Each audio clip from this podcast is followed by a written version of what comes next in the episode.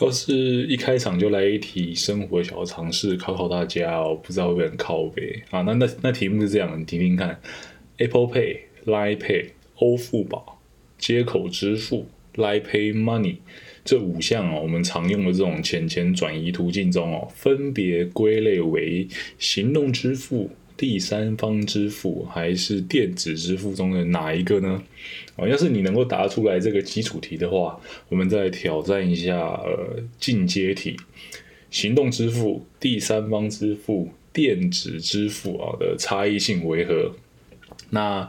要是这两题哦，你有一些对答上的困难，答应我不要走哦，把这次的节目听完，你就可以去跟别人炫耀湖州了。呃，嗨，我杜德浩，这里是浅浅饲养频道，懂一点商。先来解答一下刚刚的问题啊，其实也是近期啊，我才把这全部的相互关系把它给搞懂。好，那 Apple Pay 是行动支付，Line Pay 是第三方支付，其余刚刚提到的欧付宝啊、接口支付啊、Line Pay Money 是电子支付。哦，你一听，哎，不对啊，你怎么混了两个 Line 什么的？而且好像还是不一样的支付系统，有没有说错？呃，确实啦，懂一点三哦，不能保证事事都讲的正确。如果你有听到我讲错的，你知道正确是什么情况的话，也请跟我说。但这几个分类啊，确实是经过我的考究验证的，请放心。呃，至于你想问的问题，我也好奇过啊。这次的题目我们就定在如何辨别行动支付、第三方支付跟电子支付的讨论上了。好，另外也有机会的话，我们可以聊一聊虾皮跟 Line 的一些相关新闻。啊，先来处理一下这一次主题之中最简单的部分啊，也就是什么是行动支付。啊，定义上来讲哦，是以行动装置为载体哦所完成的支付行为，就是行动支付。啊，我知道这太文绉绉了，你根本就不想听这些东西，对吧？反正我就是你把手机啊，智慧手表拿出来刷一下、逼一下，或者说碰一下，然后钱钱就可以不见了，这种统称为行动支付哦。所以你说 Apple Pay、神送 Pay 或者说 Android Pay 啊，这这一类都算是行动支付的范畴。那行动支付最大的目的就是代替原本要拿现金啊，或者说拿卡出来给钱的这种情况，这种过程。那这样出门就可以更加的轻松哦，一只手机就可以搞定原本一整个皮夹的功能。这样，呃，通常而言呢，就是把信用卡或金融卡的资料存在手机上，那由手机在你刷卡的时候代为提供卡号。至于各家厂商啊，这个 Apple Pay、Samsung Pay 或 Android Pay 怎么样处理在刷卡时产生的安全性问题，我们今天就不过多讨论了，先放着。啊，要注意，行动支付在台湾哦是没有主管机关的，所以用用出事了哦，除了找提供 Pay 的这些厂商以外，剩下你可能就只能呃双手合十啊，自求多福这样。第三方支付的部分就有趣了。原本这个概念呢，压根就跟什么云端啊、线上啊、电子啊，或者说行动啊，扯不上任何的关系，反而更近似是一种交易的概念，或你说手段。呃，帮我想象一下，你今天看到报纸上有个小广告，写着这个千年活灵芝。呃，活血化瘀、清创消滞、强身健体、滋阴补阳啊，包准你一家小孩吃了考一百，呃，长辈吃了防痴呆，下半身问题老公吃，上半身问题老婆吃啊，出门在外的居家良药啊，现挤现卖，一朵五百，三朵两千，错过这次没下次啊，这种乱七八糟的广告。好死不死哦，你还被这个广告给打中了，兴冲冲的买了六朵，付了四千块啊，想的太好了，终于可以解决问题了。结果对方寄过来的不是活灵芝，而是肉灵芝我就问你气不气，对不对啊？那要追尾款也没有不行啊，但就怕已经被花光或者转移到相对难以追讨的账户当中。呃，交易手法哦，这个日新月异嘛，很多时候已经不是一手交钱一手交货可以解决的了。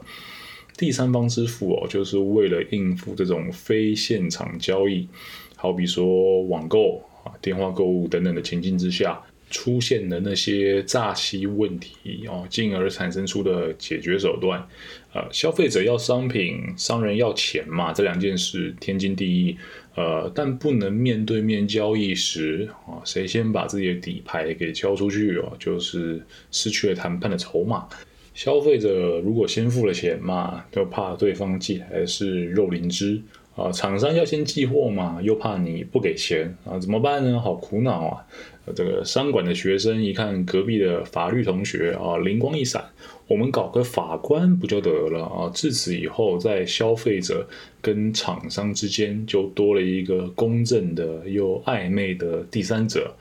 那自此以后，整套的交易流程就转化为消费者先把钱寄在公正的第三方那边，等厂商寄来了商品哦，确认是活灵芝哦，不是肉灵芝以后，消费者再请这个第三方转交货款给厂商，自此完成整套的交易流程啊，该拿货的拿货，该拿钱的拿钱，大家都不要乱来。那跟这个谈恋爱一样啊，原本两个人可以搞定的事情，有了第三者以后，就代表更多的变音跟乱七八糟啊。咱们可以来这个拆分解析一下第三方支付的优啊与劣。呃，好处自不必多说啦，就跟刚刚提到的一样啊，厂商可以稳定的拿钱，顾客可以稳定的拿货啊，你开心我也开心，减少大家这种双方的互信问题，万事大吉。那坏处哦，其实就跟所有的服务一样，就是会垫高整个流程的成本啊。原本是买卖双方可以自己搞定的交易啊，因为信任问题而需要更多的角色的介入，就代表更多的这种成本嘛。要知道，这个公平的第三方哦，这样的平台与形象在维持与营运上，就算不多啊，也是一笔支出。另外是消费者啊，近年越发重视的这种隐私问题。呃，金流资讯呢是含金量非常高的一种数据，平凡百姓啊，日常买买卫生纸啊、沙拉托等等日用品就算了，或许还说得过去。但想必没人会希望自己的这种消费啊，跟浏览记录会被持续性的追踪。好比说，你如果上次情人节啊，还在跟女朋友玩着 cosplay，开开心心的，结果女朋友都分手了啊，时不时你的手机的 FB 啊这些广告啊，还跳出来说，哎，兄弟，再来买点丝袜吧。哇靠，那也真是挺煞风景，挺尴尬的，对吧？你都解释不清楚，到底是你爱女装，还是你是买来做 cosplay 这样。好，那这就是有第三方支付的这种逻辑或说概念，呃，其实基本上啊，核心呢就是要处理啊非当面交易时所产生的各类交易纠纷，哦，恰好就是跟这种千禧年以后啊快速发展的电商形成密不可分的关系嘛。我们要知道，呃，这个交易就是商品与钱这种互动。说到第三方交易啊，它的鼻祖 PayPal 在一九九八年底就成立了啊。那今日如日中天，大到要被中国政府管制的支付宝，在二零零四年就开始营运。PayPal 当初主要是服务 eBay 哦，那支付宝想必大家都知道是服务淘宝的嘛。这两个宝简直是绑在一起，密不可分。哦，逐渐呢，这个网购与第三方支付的这种相互依存的关系。那依照台湾法规的定义啊，第三方支付只能有协助代收代付款项的功能。那如果你当日的交易金额不超过十个亿，那就是受经济部的管辖啊，所受的法规限制哦，以及成立条件等等的哦，都跟电子支付比起来更为宽松。去登记一下公司行号，就可以成为从事第三方支付服务的公司。你说这个有多宽松哦？大概的感觉是这样：台湾只有二十多家的电子支付业者，但是登记在案的第三方支付公司就有五千多家啊！你说不对啊？我也不觉得什么时候有看到五千多个第三方支付的 APP。那这里多提一嘴哦，怕大家出去跟别人胡诌的时候讲错被笑。请记得，A P P 只是一个工具，可以更加方便的进行支付行为哦，或你说记账等等的这些管理。但原始一点啊，消费者把纸钞拿给第三方，再请第三方转交给厂商，这样就已经属于第三方支付的行为了啊。虽然听起来很阳春很蠢，但它已经是了。举个例子，全联的 Pizza Pay 或者说 Line 的 Line Pay 跟虾皮的这种先到货后拨款的功能，都属于第三方支付的范畴。那你真的说，哎，它是因为有了这些 App 才叫第三方支付吗？不是哦，重点是他们这些单位会代为保管你的钱，再把它转交给厂商，这样就已经构成第三方支付了。哇，这终于终于聊到了这个虾皮的部分。那下一期节目啊，这个内容我们会把最后这个电子支付的类别给补完啊，并且来聊聊 Line Pay、来 Pay Money 到底是什么暧昧的关系啊，以及虾皮支付的这个超进化啊。另外，呃，这个懂一点商在 Podcast、Spotify 跟 YouTube 皆有上传，呃，FB 也有这个同名的粉丝专业。嗯，如果你有想跟我们互动，可以挑个自己喜欢的平台啊。大概是这样，那那我们下期见啦，拜。